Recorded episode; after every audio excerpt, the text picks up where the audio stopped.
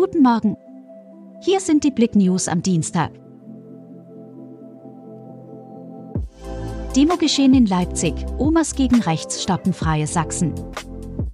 Am Montagabend sind in Leipzig insgesamt sieben Demonstrationen von links und rechts angekündigt worden, um für eine andere Energiepolitik auf die Straße zu gehen. Der Fokus lag auf dem Augustusplatz. Stolberg kämpft gegen Ärztemangel, neuer Allgemeinarzt praktiziert. Der Allgemeinmediziner Martin Grezelkowski wurde von der Kassenärztlichen Vereinigung aufmerksam gemacht, dass die Situation in Stolberg angespannter ist als gedacht. Eigentlich wollte er eine Praxis in Zwönitz eröffnen, wo er bereits seit einiger Zeit als Heimarzt gearbeitet hatte. Jetzt soll er in Stolberg eröffnen. Filmnächte Chemnitz verzeichnen hohe Besucherzahlen. Am Samstag endeten die Chemnitzer Filmnächte.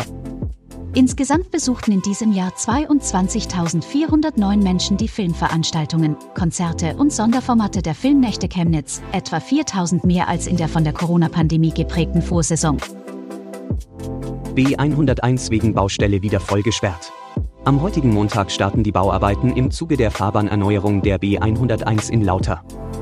Die Erneuerung der Bundesstraße erfolgt unter Vollsperrung in zwei Bauabschnitten.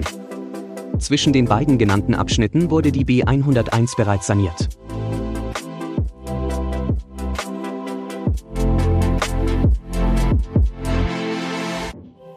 Danke fürs Zuhören. Mehr Inhalte auf blick.de